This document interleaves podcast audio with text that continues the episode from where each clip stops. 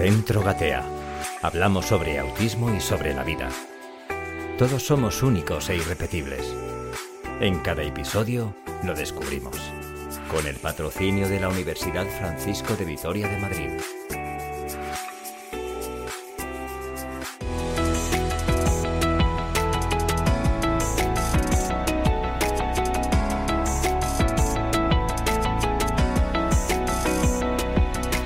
Saludos gateadores, gracias por acompañarnos otro programa más. Os invitamos a compartir este rato de formación, de información. Vamos a gatear.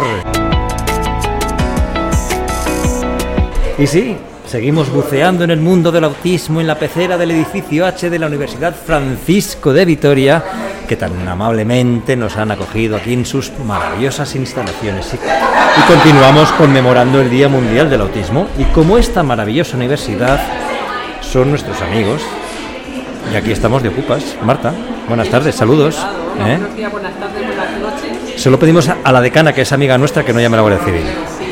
Como ocupas.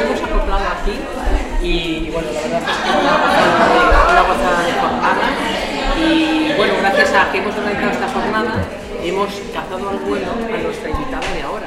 Hombre, por Porque ya le hemos favor. invitado en varias ocasiones, ahora no puedo, no tengo agenda, pero hoy ya hemos dicho. "Vente Hoy ya no se ha podido escapar de nuestras garras, de nuestra red. vente para acá".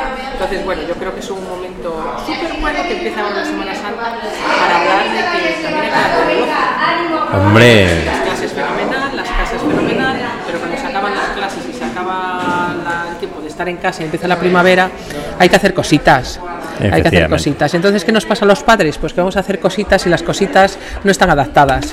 Y entonces no podemos hacer ocio. Y entonces nos quedamos en casa con nuestros hijos. Y entonces nos socializan. Y entonces tenemos problemitas.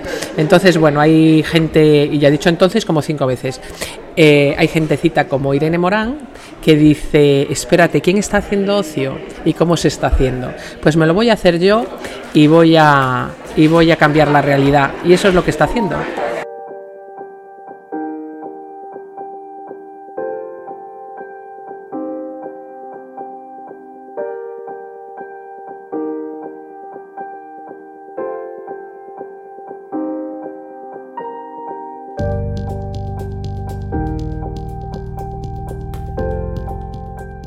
Pues Irene Morán, buenas tardes, saludos, bienvenida. Hola, muchísimas gracias, Muchi- buenas tardes. Muchísimas gracias por acudir a la llamada del podcast de Gatea. Es un Del placer podcast- recibirte. Del podcast, del podcast y de la camiseta de Gatea, que he venido porque esta vez había regalos. Había venido camisetas personalizadas. Tenemos, un rato. no lo hemos explicado, tenemos cada uno una Claro. camiseta que pone Raúl con el salido con autismo, barba.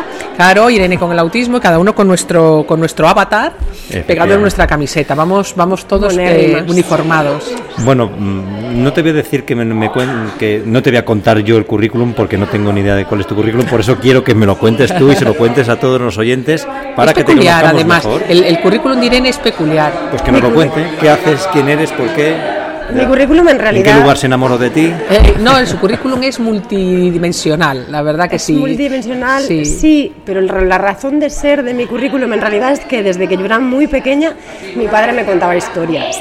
Y no es que me leyera cuentos, me contaba historias que él eh, recordaba de su infancia y siempre eran con personajes que para él eran su madre y sus hermanas, pero para mí eran mi abuela y mis tías y era como, ¿cómo es posible que esta misma realidad sea dos realidades, la suya y la mía? ¿no? Y de repente me empecé a flipar con, con eso. Y yo iba para antropóloga porque al final lo que me gustaba era eso, la gente y sus historias.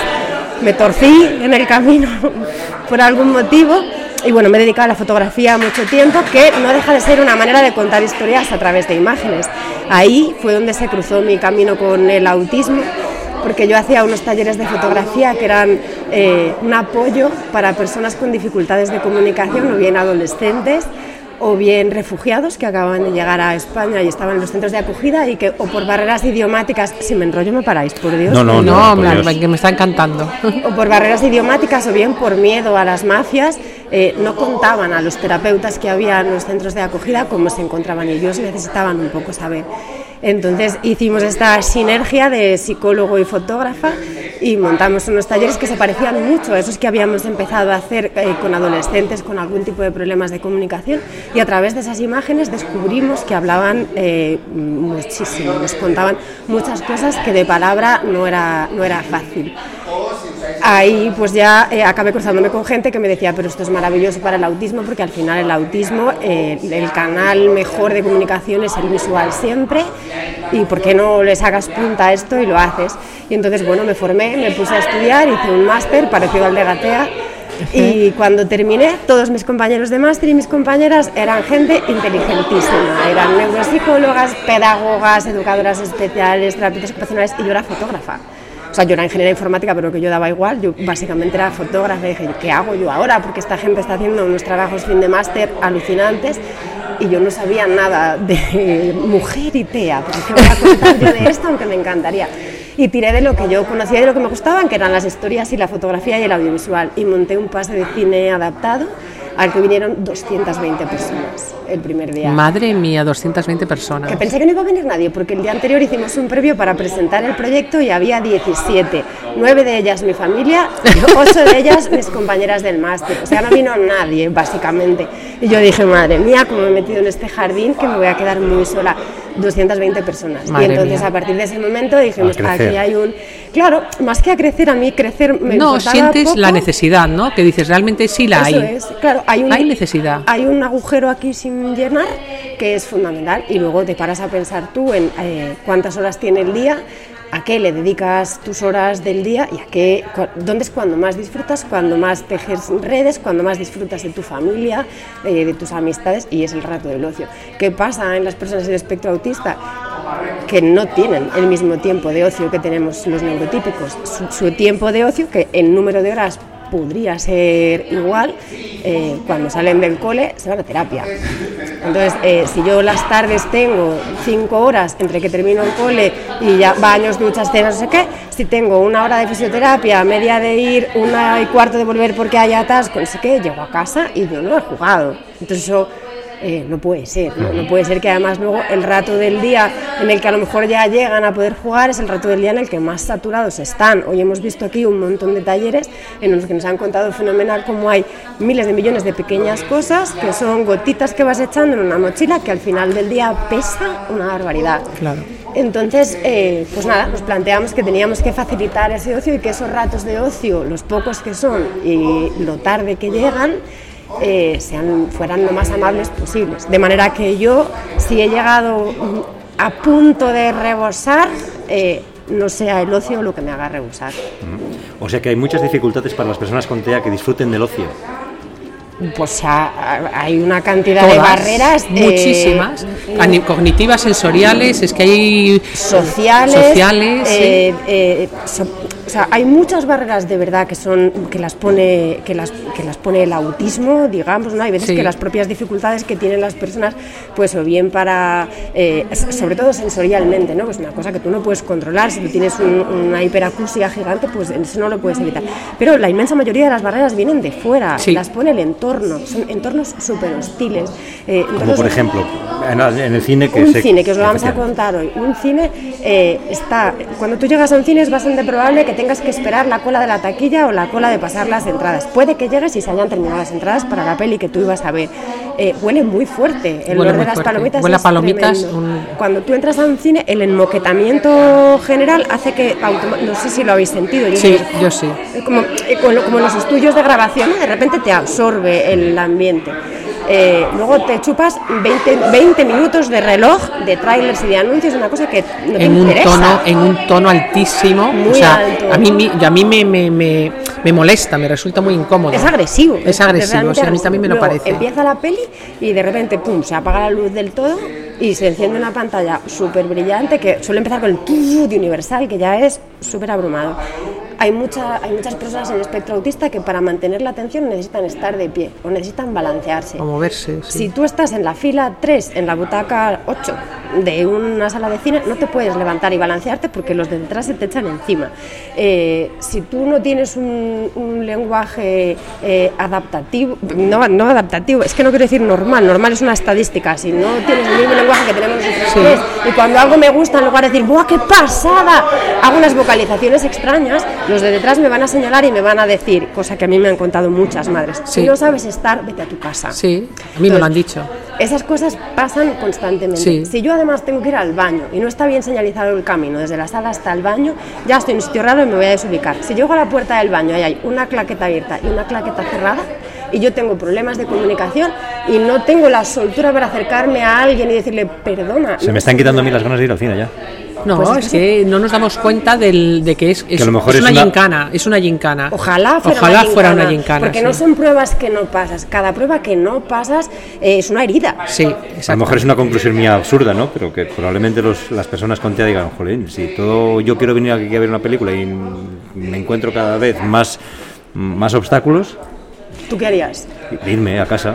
Claro, claro. No, pero te vas a casa con el premio de si no sabes estar aquí, márchate, es que no hay quien os aguante, qué le pasa a este niño, qué mal educado es tu hijo. O sea, es que te vas encima con una mochila de... de- de- Y habiendo pagado 32 euros de Exacto. entradas, palomitas y Coca-Cola. Claro. Que no es barato. Sí, que no, Entonces, no, sí. eh, es como Totalmente. a mí muchísimas veces lo que me dicen las madres es, eh, fuimos una vez, lo pasamos fatal, mi hija salió llorando, Sí. pataleando, o sea, con casos de gente que ha vomitado del, del sobre, la No, no, sobreestimulación, sí, que tiene, de sí. estar incómodo, de estar a disgusto. el estrés, la ansiedad, las madres, un estrés y una ansiedad horrorosa porque están increpando a tu hijo. Pero el domingo, ¿puedo contar una, una anécdota? Claro, claro, Sí. sí, sí. El domingo pasado hicimos una sesión de cine. Desde antes de la pandemia mm, se nota mucho que había bajado el, público que venía porque a todas partes. El domingo vinieron 130 personas al público, o sea, al cine. Hubo un momento que había una madre que era la primera vez que venía y eso que nuestro entorno está hiper controlado y que además tienen material de anticipación, que saben lo que van a ver, han visto los trailers de la peli, eh, saben cómo es el espacio del cine. Tenemos un vídeo grabado que pueden consultar. O sea, intentamos eh, que lo sea lo más fácil posible. Aún así había un chaval eh, que vino y se puso a llorar cuando la película llevaba 10 minutos porque le estaba gustando la película pero no estaba cómodo y estaba en ese tira y afloja de, De me quiero ir, quedar, pero me quiero ir". Su madre eh, empezó a agobiarse muchísimo, eh, siéntate, estate quieto, el niño corría para adelante y para atrás del pasillo, siéntate, estate quieto, y yo la vi y le dije, déjale que corra, déjale que entre, que salga, no te preocupes, eh, es que no sé qué, se fue a la primera fila el niño y empezó a coger las, la caja de palomitas de una niña que había. De esas eh, se levantaron tres madres, que se han hecho amigas mías a fuerza de estar, a sostener a la madre, no solo al niño, a la madre. decirle, "Déjale". A decirle, no te preocupes, hemos estado aquí, no pasa nada, déjale que corra, déjale que entre, Ay, que se me ponen los salga". pelos de punta. Mira, o sea, salió, la madre estaba llorando, mira yo, la- mi amiga. María, que fue la primera que le cogió, con lágrimas en los ojos, en el suelo con el niño, venga campeón. En el momento en el que el niño se tranquilizó un poco porque ya se puso a reír, mi amiga María lo sacó, venga campeón, qué bien, venga a casa, Madre al cine, mía. otro día el cine se acabó a los 20 minutos, ¿eh? La madre, mientras tanto, en la puerta con mis otras dos amigas, hablando de, tú tranquila, No te esto es muy preocupes, no pasa nada". ella, este es el sitio. Claro, entonces fue cuando dijimos, nos estamos equivocando, lo estamos comunicando mal, os estamos diciendo, podéis venir al cine porque el cine es un sitio agradable, no hay muchos estímulos, sí, eso es cierto, pero podéis venir al cine porque aquí os sostenéis, es un sitio donde se tejen unas redes de Sí. apoyo entre las madres que son Sí. tan necesarias, Sí. tan necesarias. Bueno, lo del otro día que Mira- te voy a contar a ti, Sí, sí. Eh, a nosotros nos pasa en Gatea cuando vienen los niños y, y tienen comportamientos eh, y las madres vamos corriendo a no hagas esto, no hagas aquello y le decimos, no, no, tú siéntate en la sala de espera que no pasa nada. Claro, dicen, es que Gatea es el sitio donde no pasa nada, porque nos pasamos el día desde que salimos de casa hasta que volvemos a casa disculpándonos y dando explicaciones de por qué nuestros hijos se comportan de determinada manera. Se me vuelve una locura pensar ir con mi hijo, eh, ahora ya tiene 21 años, con 6 años al cine que fuimos eh, diez veces y me rendí, eh, y que alguien me diga, no, Marta, siéntate que aquí no pasa nada, porque le coja las palomitas, porque se caigan al suelo, porque se levante, porque se balancee, y que yo diga, puedo estar una hora de ocio con mi hijo y yo sentada y él comportándose como es él. él siendo autista Siendo y feliz. él, Es que, efectivamente, es, efectivamente. no tengo que cambiarte para sin que... que te miren, sin esas miradas, ya no es que te increpen, son las miradas, sin tener que disculparme por haberle tenido la osadía de llevar a mi hijo De salir a al, calle. cine, que van todos los niños, pues yo tengo que pedir perdón casi y justificar por qué al mío le llevo, ¿no? Se pone los pelos de punta, esto no existía antes, a mí me parece un lujo, lo llena y aprovechamos para decir que es que es para cualquier niño. Pero eso tenéis, no, eh, tenéis un espacio físico, no, Todos no los es, cines. Cines, claro, la- la- cines. no es una sala de cine al uso comercial. Sí, sí, que todos es una son- sola- Claro, el- vamos a ver, la, cos- la cosa de todo esto es que al final una persona puede tener unas capacidades que lleguen hasta aquí. Eh, yo puedo apoyar esas capacidades hasta aquí dando herramientas, eh, practicando en terapia, haciendo lo que sea. Pero si yo no tengo un entorno real en el que poner en práctica mis capacidades más lo que me están ayudando, ¿de qué sirve todo el tiempo que yo gasto en entrenar, en entrenar, en entrenar, en entrenar? No sirve de nada. Entonces empezamos, eh, una de las condiciones que poníamos era que el cine fuese un cine real, porque por un lado, estas casas de cine son, son, un fin en sí mismo, pero son un medio. Hay mucha gente que termina yendo al cine por su cuenta sin nuestra necesidad, porque muchas veces es más un terror de las familias que un problema real de sus hijas y sus hijos. Luego hay veces que, que, van y, ah, mira, pues se lo han pasado genial, no pensé, pero a mí me daba miedo a ver si, a ver si la va a liar. Tú sabes la de veces que he oído esa frase, que es de una crueldad. No, no, que después lo lía y lo pasamos fatal. Y entonces, al ser un, al ser un cine real, que bueno, luego si nos llaman de ayuntamientos para hacer unos auditorios, bendito sea Dios, allá que nos vamos, pero la idea es que sean entornos reales porque son nuestros. O sea, bueno, son, ¿cuántos cines tienes? Si es que tiene cines en toda España, Raúl. Si es que es Madrid, Valladolid, es que, es que tiene Badajoz, en Badajoz, Sevilla, Valencia, Valencia, dos en es Asturias, en toda. España. Yo a lo mejor me ente- te he entendido mal, y- o yo soy muy duro de mollera, que ya sabe Marte que sí lo soy. Dentro de esas salas de cine, que hay 10 salas de cine, una de ellas está exclusivamente dedicada para... No. O sea que nos metemos los normotípicos con las personas que tienen... Efectivamente, Eso de eso es. se trata. Se trata puedes de ir a esa sesión. Bien, esa, esa es lo que... esa Debes es- venir a Debes ir a esa sesión. Sí, me Pero si encantaría, tú tienes claro. un hijo de quería- 3, 4, 5, 6 años y a ti te apetece ir al cine, ese niño de 3, 4, 5, 6 años puede moverse, levantarse, es que es guay para cualquier niño. ¿Sabes Pero los las personas normotípicas que entran en esa sala están concienciados de Bueno, que... se conciencian, entre otras cosas, Cuando entra, eso. claro, claro. Ahí lo que se nota, es que no te lo he contado, perdona. Cuando tú entras a una sala de cine adaptado, lo que ves es que la, la luz nunca se apaga del todo, se queda tenue para que no se desubiquen y siempre puedan más o menos saber dónde Orientarse, están, salir. Y el sonido está un poco más bajo de lo habitual. Y se no hay- quitan los anuncios de los 20 minutos que decías antes. Efectivamente, empieza directamente. Tenemos eh, apoyos visuales en cada uno de los puntos donde se puede interactuar, pues en la taquilla, en el bar, en la puerta de la sala, solo donde hace falta. Si el cartel del baño está claro, pues yo no necesito sobreapoyar, ¿no? Pues está ahí. Y entonces eso lo que sirve, por un lado, es eh, para que las familias cojan confianza, porque nosotras estamos allí pero no intervenimos. O sea, yo soy mueble ahí, es si me piden algo, estoy, pero si no, de lo que se trata es de que se vayan haciendo autónomas las familias. Y por otro lado sirve porque como es el cine embajadores, la sala 1, el pase del domingo a las 12 está adaptado, pero cualquier persona puede ir. ¿Qué pasa? ¿Qué conseguimos con eso? Pues que en sitios como Majadahonda, que es donde llevamos más tiempo, los cines Toco Majadahonda, que tengo muchísima suerte porque yo estoy en la junta directiva, tengo toda la mano del mundo y es mi campo de pruebas de todo lo que yo quiero hacer, lo testo allí. Y eh, en perdido ya por hacer propaganda de mi cine, al final. Luego, vamos a hablar de esas ciudades que, disponemos, disponéis de, Ah, de cines adaptados. Eh, en Majadahonda, que llevamos tanto tiempo, eh, los peques han crecido viniendo al cine. Los peques en el espectro y los peques normotípicos que vienen porque es el cine de su pueblo.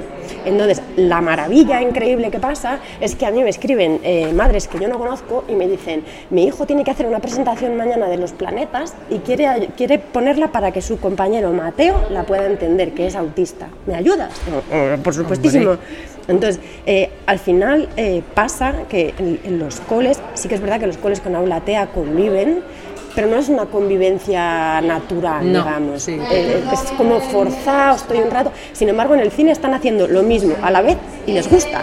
Y que se llama divertirse además, Y que o se sea, llama que es, que es divertirse. Y conviven, se conocen y aquello. Siempre casco la frase de Daniel Comín que decía, yo no reivindico el derecho de mi hijo autista a conocer al resto de personas, reivindico el derecho del resto de personas a conocer a mi hijo. Porque esos niños que ahora son amigos de mi hijo, de mayores van a ser abogados, médicos, Claro. conductores de autobuses, el vecino de casa. Sí, señor, Entonces, si han convivido sí, con sí. naturalidad en un entorno en el que simplemente son felices, pues Bueno, ¿y qué me dices de los hermanos? Claro que es que los hermanos de los niños con autismo no van al cine porque no pueden, porque las madres no nos dividimos. Claro, no te partir en entonces te vas a, a las salas que, que- que ha montado Irene, que ya digo que son un montón de salas y ya digo que es en toda España. Y si hay alguien que tenga una empresa de cines, por favor que contacte con nosotros porque queremos más, más salas. Oye, es que tienen hermanos. Y es que esos hermanos no van al cine porque nosotros no nos podemos dividir. Entonces, es que yo lo que está haciendo ella me hubiera encantado tenerlo hace, hace 20 años. Claro, a los hermanos nos ayudamos, tenemos fuera de la sala una mesa con juegos de actividades que tiene una función doble. Por un lado es si alguien se, se satura de ver la peli y necesita eh, un rato de distensión, puede no marcharse a la calle porque tiene una actividad eh, divertida cerca de la Qué sala, bueno. que le permite estar bueno, cinco Irene. minutos y volver a entrar. O si está eh, reestresado, pues puede salir, coger uno de esos juguetitos que ha Y que conoce más hermanos, Irene, que es que lo que tú dices, Claro. que es que es un sitio donde de forma divertida conozco a otros hermanos que están en circunstancias parecidas. Claro, y es que en esa mesa, además, es que esa mesa es a la, a la que más le gusta es a los neurotípicos. Los que más van a jugar son ahí. Entonces, cuando sale un peque que de verdad necesita algo y hay tres niños neurotípicos que dicen, ¿por qué no me habla? ¿Por qué no me mira? ¿Por qué no me contesta? Y dices, fantástico, vamos a, vamos a hablar de qué es el autismo. Entonces, eso es, es magia. Y mientras tanto está la madre con uno dentro, en general suele ser el autista que es el que mejor se porta, Sí, y está el hermano sí. dando guerra afuera. Sí, señor, eso es verdad. para arriba y para abajo, ¿no? Pero eso es una cosa Es que al final lo naturaliza. Y a mí pues, se me ponen los pelos de punta, porque el otro día el presidente de la Junta Directiva, que es un señor. Señor, señor. El otro día fue a las fallas de Valencia y me mandan una foto por WhatsApp con, mira, falla de la diversidad. Y se veía pues una, una- una falla que ponía autismo, no sé qué, no sé cuánto. Y dices, este tipo no tenía ni idea de que era el autismo hace nada, ¿no? Y sin embargo ahora, eh, bueno, ha aprendido Que y sí. ha aprendido gracias a que hemos permitido que otra gente se divierta.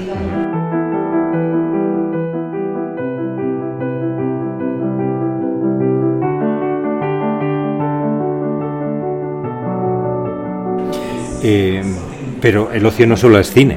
Hay no. un, un montón. Yo sé que estás especializada en el cine, pero en, en otros aspectos del ocio, en otros contextos, también sigue habiendo muchas, eh, muchas barreras. Al final son las mismas. Sí. O sea, la- las barreras no cambian, siguen siendo barreras sensoriales, barreras cognitivas y fundamentalmente barreras sociales. El problema más grande que tenemos es que la sociedad es completamente ignorante. Eh, Desde el desconocimiento, ¿no? porque es verdad que luego somos muy generosos y una vez que comprendemos que hay Es- una es- es necesidad, falta de la información, sí, pero es hay falta mucha de falta de información. Entonces, bueno, eh, normalmente lo que hacemos en, en la asociación es, eh, nos, nos dicen, tenemos muchísimas ganas de ir al planetario, pero es que no está adaptado. Bueno, pues fuimos al planetario, hablamos con la gente y hemos conseguido ahora un, cuando te lo he contado, un contrato con los museos municipales de Madrid para hacer nueve de los museos que tienen para adaptar Sí, sí, sí, sí, sí, sí, sí, lo he El- visto. Lo he el- visto, lo he visto. Es que lo de, el de ella, la asociación de ella se llama 20A y es vente al planetario, vente al teatro, vente. do- Dime Eso es lo que te quería que preguntar, te porque sé que eres de una asociación que se llama 20A. Sí, claro. Cuéntanos un poco es esa, esa asociación y tu labor ya. Pues, es- pues eh, yo soy la, la presidenta. la fundadora. Fundadora, presidenta y Estoy rodeada de fundadoras. Estamos Fundadora de así, 20A, fundadora de que No, choca- Gantera. Rafa. escúchame, es que Irene y yo somos de la opinión de no te quejes, montalo. Claro, nadie lo va a hacer tan bien no, como tú. No, ni exactamente. Ni con no tanto existe, cariño, no existe, no lo va a hacer nadie na- también, y ta- pero se va a hacer. O sea, no nos quedamos, yo creo que por eso somos amigas, es forma parte de nuestra dinámica de vida, es no nos quejemos, no lo, no existe, lo monto, que no lo voy a hacer fenomenal, pues lo hago regular, porque no Y existe. ya iré aprendiendo, Y poco a poco vamos todo, aprendiendo pues, y ella, pues, pues increíblemente mejor que hace cinco años, obviamente. Y bueno, infinitamente mejor que hace 15 que lo hubiera necesitado yo y no había nada. Desde luego. Claro. Bueno, cuéntanos un poco lo de 20A, por favor. Pues nada, Ventea en realidad fue la formalización de una cosa que yo llevaba haciendo mucho tiempo. Yo hacía de manera altruista. Espera, espera, que ahora hay, hay, hay un, en algunos talleres y hay que...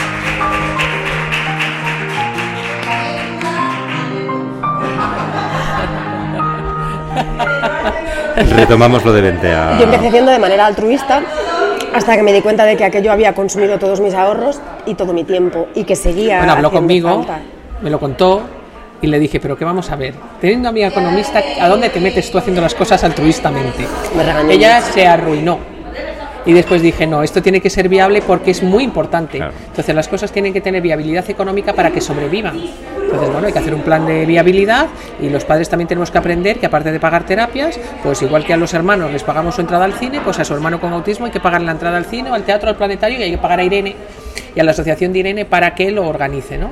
Y ahora es un plan viable y va como una moto. Bueno, es medio viable. Ya hablaremos. Ya, pues ojalá. es medio viable porque yo sigo sin querer que las familias me paguen. Sea, yo sigo intentando que sean los espacios, los, los espacios que ofrecen ocio los que se hagan cargo. Ya. Porque a mí me pasa una cosa que me, o sea, me- me- se me abren las carnes. A mí en los, los, poco- los cines eh, mm, comerciales, digamos, o no me pagan, o me pagan medio euro por entrada, o un euro por entrada, el que más, dos euros por entrada. Yo sobrevivo porque de vez en cuando me contrata alguien- alguna administración pública que pagan bien Madre y eso me permite sostener. y alguna, mía. alguna donación privada que en realidad no quiero muchas. A mí no me quieren hacer entidad de interés público porque no tengo socios, porque yo no quiero que una familia que ya está eh, sobresaturada de gastos Sí. me tenga que pagar una cuota. Entonces, igual que en el cine eh, no pagan al que vende, al que les lleva el maíz en función de las palomitas que hayan vendido, sino que hacen una estimación, voy a vender 15 kilos de palomitas y se la juegan. Yo no quiero que me paguen media entrada por persona. Yo quiero que me ponga, yo Una le pongo un precio para- y quiero que me paguen. Pero bueno, eso lo Ahí sigo peleando. Eso hay que pelear. Bueno, pues a para eso estamos aquí una nuestros vuelta, micrófonos para- hacer un llamamiento este a- a proyecto los tiene que cines. ser viable mm, in- sin, sin. ¿eh?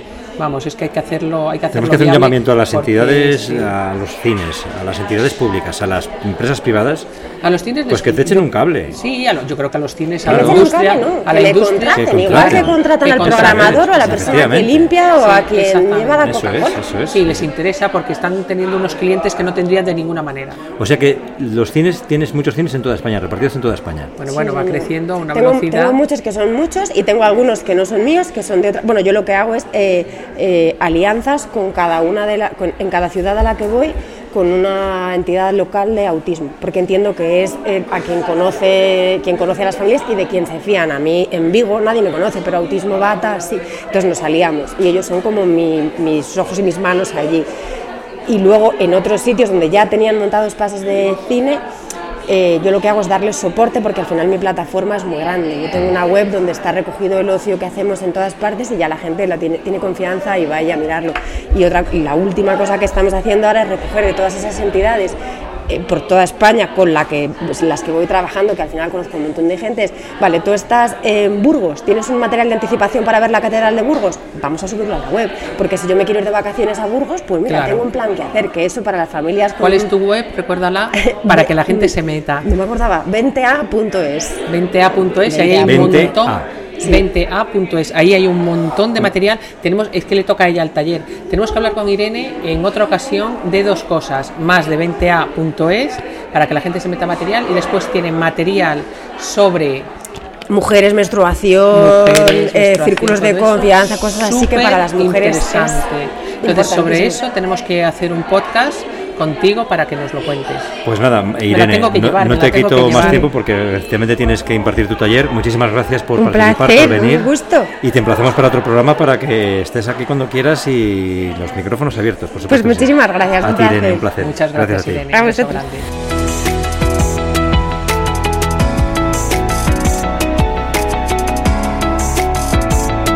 Marta, que parece que el ocio es fácil, Lo pero has flipado, ¿eh? lo Lo has flipamos. flipado. Y se nos pone la piel de gallina. No te digo lo que nos esta, ha contado eh, nuestra esta es amiga una Irene. loca, esta es una loca. Se mete en unos jardines y después lo saca adelante. Tiene el jardincito lleno de florecitas y, y bien podado, pero Y ha fíjate sido que esas barreras que nos difícil. decía Irene, que, que parece que son sencillas de solucionar, son complicadas y al que final, o, al o cine que no tenemos la intención y de no eres solucionarlas. consciente de que hay gente que no puede entrar por las barreras cognitivas, sensoriales y sociales que hay. Y lo hemos mucho, muchas veces lo hemos hablado, igual que las personas con discapacidad de movimiento Sí, la les física, hacen la rampas y física, tal. les hacen rampas. A nosotros necesitamos Claro. adaptaciones.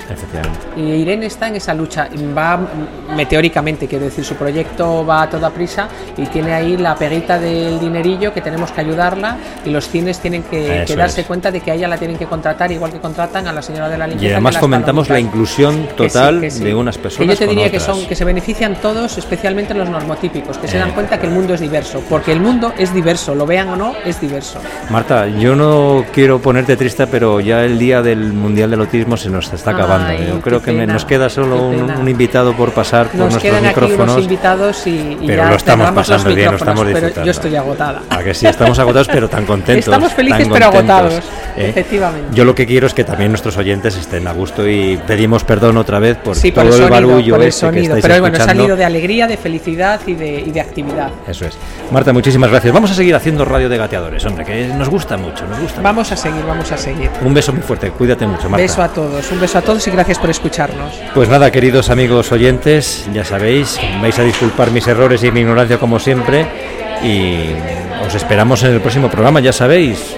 Un abrazo enorme y a seguir gateando, porque para caminar primero se tiene que gatear.